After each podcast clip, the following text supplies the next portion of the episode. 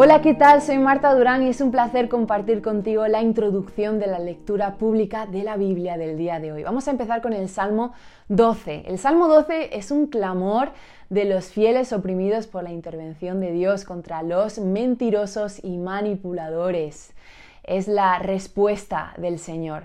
Y luego vamos a seguir con Primera de Samuel 9:10, donde Saúl conoce a Samuel. Vamos a ver ese momento en la Biblia eh, donde Samuel unge a Saúl como rey y las señales de Samuel que se cumplen. Es el momento en el que Saúl es proclamado rey.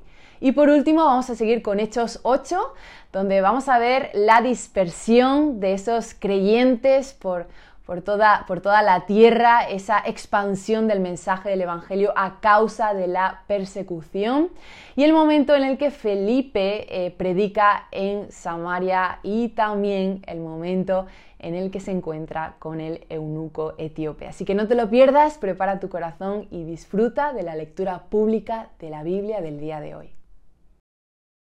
El libro de Salmos, capítulo 12. Auxilio, oh Señor, porque los justos desaparecen con rapidez. Los fieles se han esfumado de la tierra.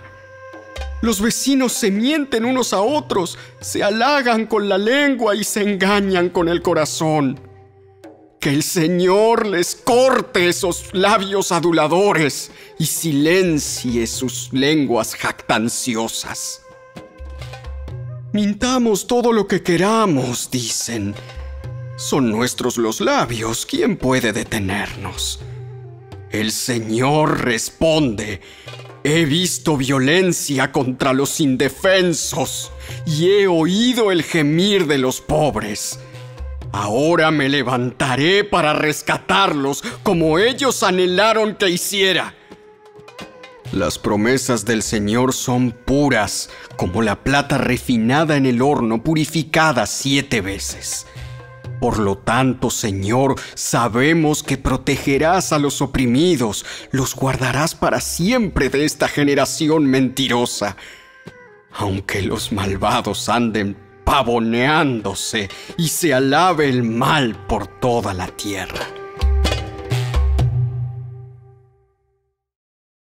El primer libro de Samuel, capítulo 9.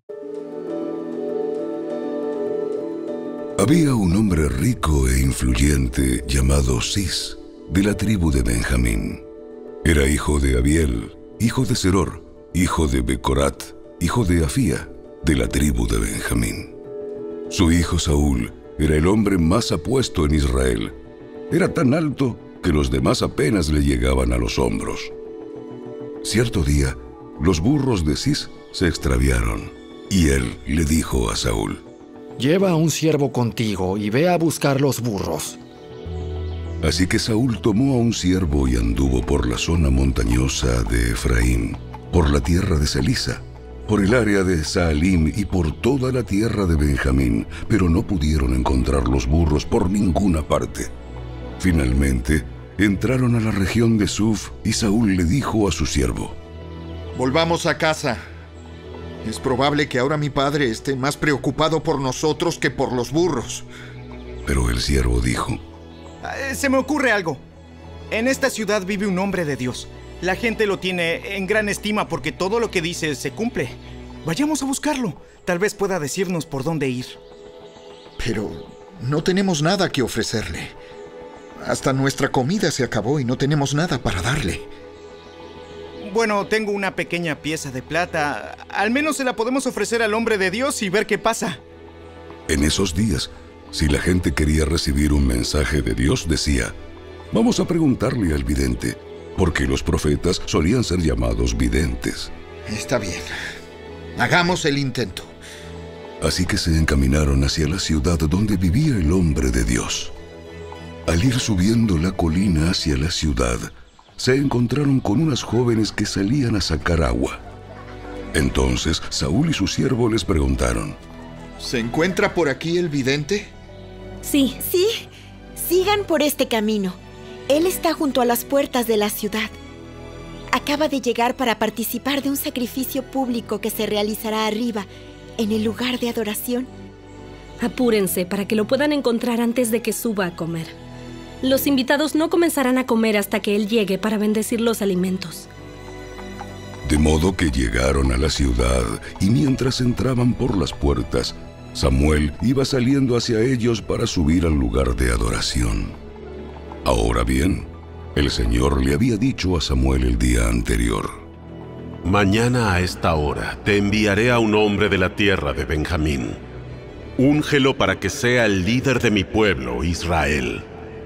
Él lo librará de los filisteos, porque desde lo alto he mirado a mi pueblo con misericordia y he oído su clamor. Cuando Samuel vio a Saúl, el Señor le dijo, Ese es el hombre del que te hablé. Él gobernará a mi pueblo.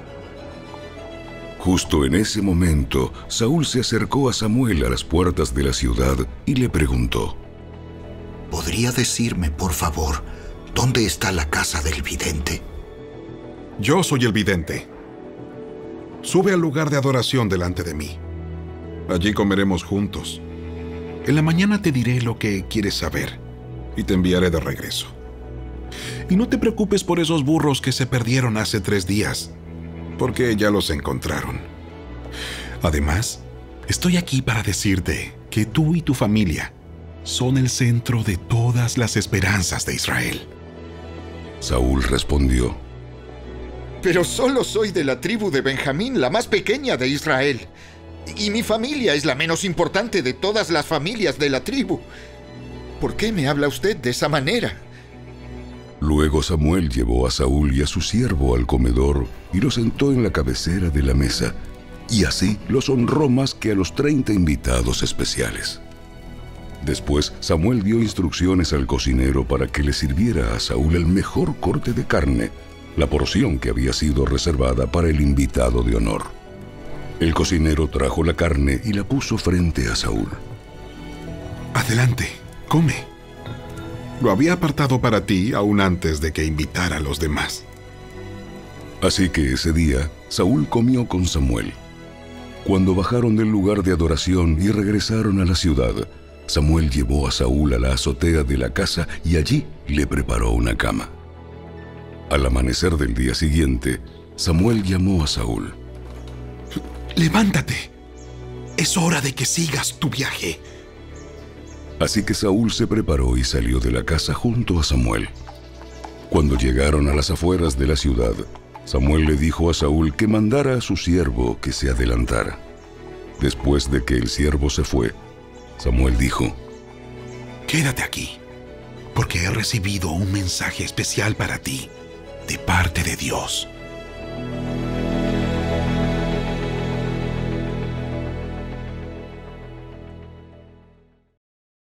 El primer libro de Samuel, capítulo 10. Entonces Samuel tomó un frasco de aceite de oliva y lo derramó sobre la cabeza de Saúl. Besó a Saúl y dijo, Hago esto porque el Señor te ha designado para que gobiernes a Israel, su posesión más preciada.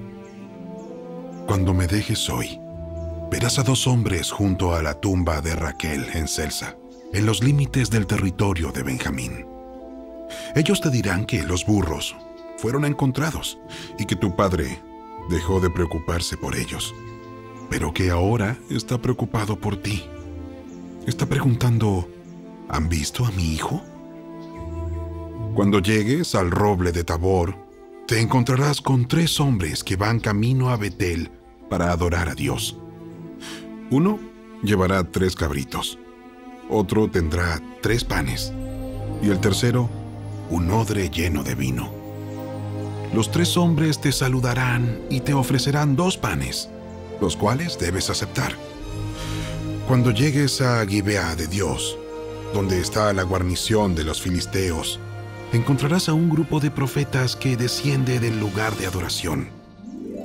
Estarán tocando un arpa, una pandereta, una flauta y una lira, y estarán profetizando.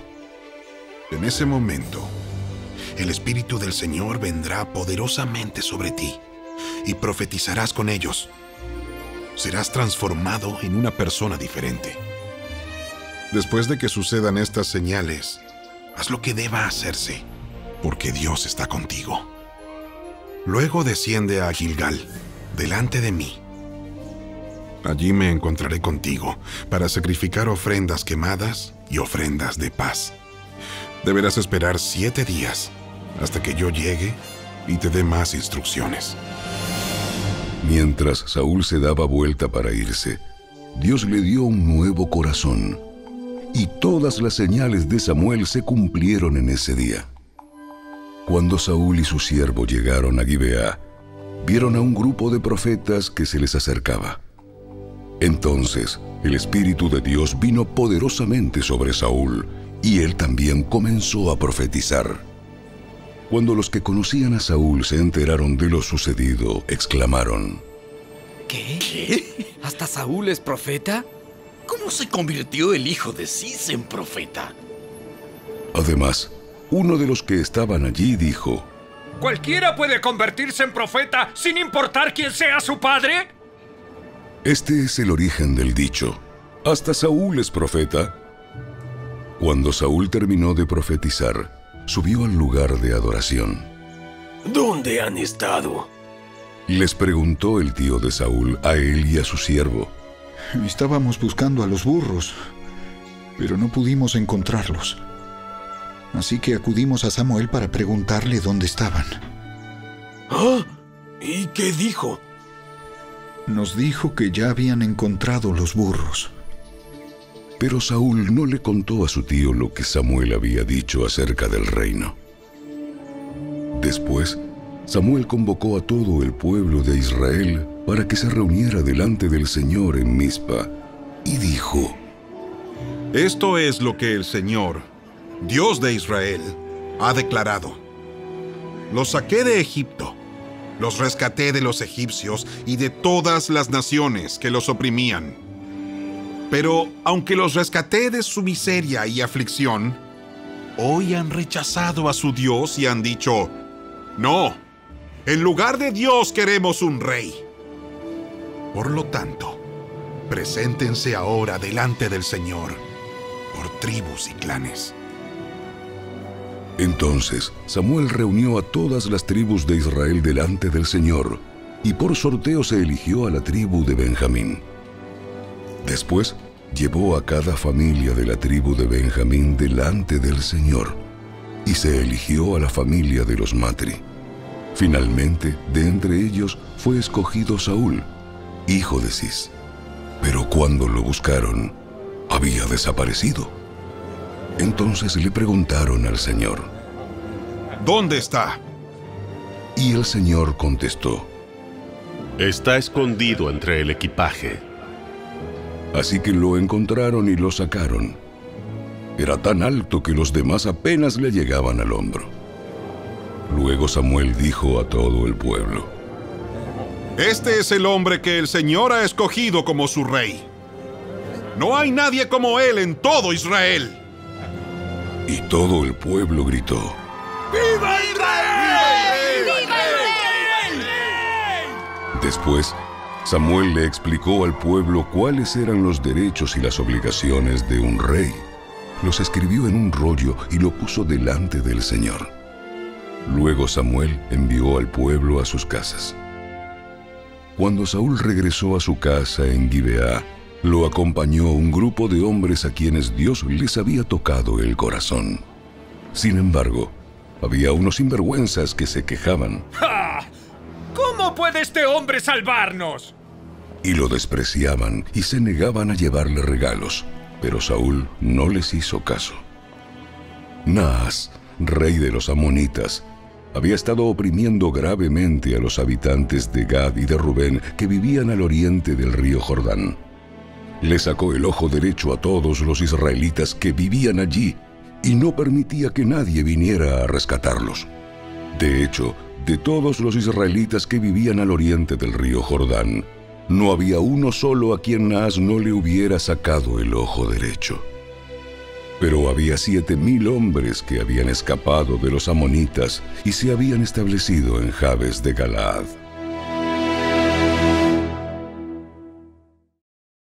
Los Hechos de los Apóstoles, Capítulo 8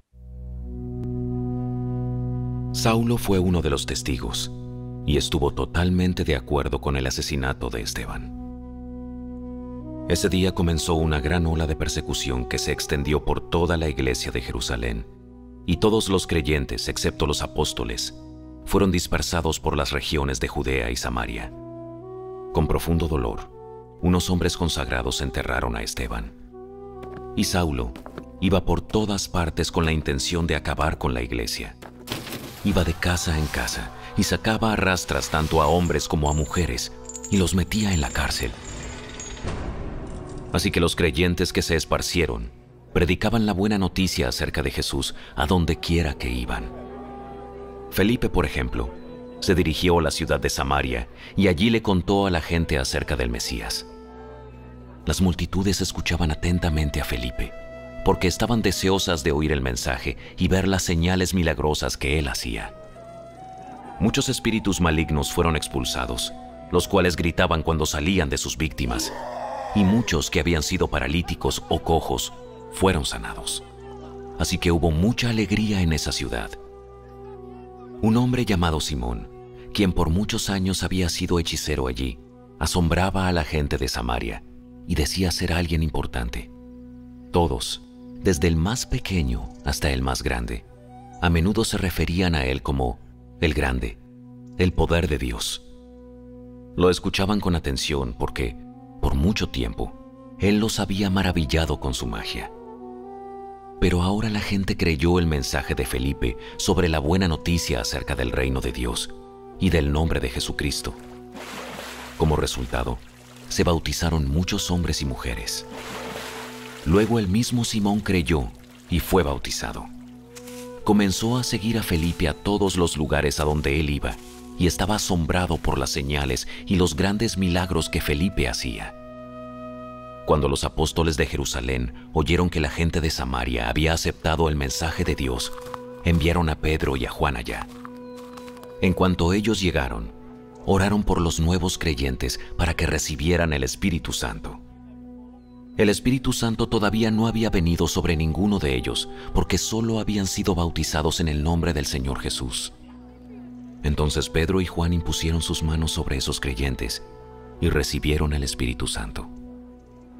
Cuando Simón vio que el Espíritu se recibía cuando los apóstoles imponían sus manos sobre la gente, les ofreció dinero para comprar ese poder. Déjenme tener este poder también, para que cuando yo imponga mis manos sobre las personas, reciban el Espíritu Santo. Pedro exclamó, Que tu dinero se destruya junto contigo por pensar que es posible comprar el don de Dios.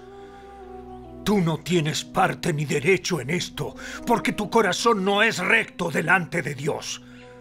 Arrepiéntete de tu maldad y ora al Señor. Tal vez Él perdone tus malos pensamientos, porque puedo ver que estás lleno de una profunda envidia y que el pecado te tiene cautivo. Oren al Señor por mí, que no me sucedan estas cosas terribles que has dicho. Después de dar testimonio y predicar la palabra del Señor en Samaria, Pedro y Juan regresaron a Jerusalén. Por el camino, se detuvieron en muchas aldeas samaritanas para predicar la buena noticia. En cuanto a Felipe, un ángel del Señor le dijo, Ve al sur, por el camino del desierto, que va de Jerusalén a Gaza. Entonces él emprendió su viaje y se encontró con el tesorero de Etiopía, un eunuco de mucha autoridad bajo el mando de Candace, la reina de Etiopía. El eunuco había ido a Jerusalén a adorar y ahora venía de regreso. Sentado en su carruaje, leía en voz alta el libro del profeta Isaías. El Espíritu Santo le dijo a Felipe, Acércate y camina junto al carruaje. Felipe se acercó corriendo y oyó que el hombre leía al profeta Isaías. Felipe le preguntó, ¿entiendes lo que estás leyendo? El hombre contestó, ¿Y cómo puedo entenderlo a menos que alguien me explique? y le rogó a Felipe que subiera al carruaje y se sentara junto a él. El pasaje de la escritura que leía era el siguiente. Como oveja fue llevado al matadero, y como cordero en silencio ante sus trasquiladores, no abrió su boca. Fue humillado y no le hicieron justicia. ¿quién puede hablar de sus descendientes? Pues su vida fue quitada de la tierra.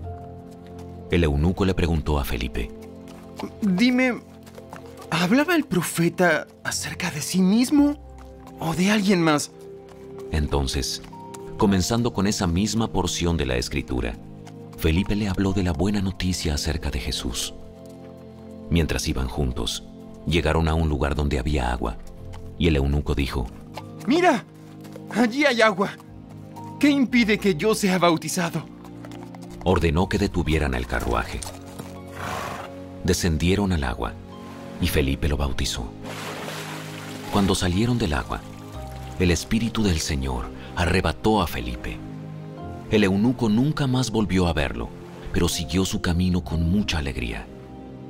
Entretanto, Felipe se encontró más al norte, en la ciudad de Azoto. Predicó la buena noticia allí y en cada pueblo a lo largo del camino, hasta que llegó a Cesarea.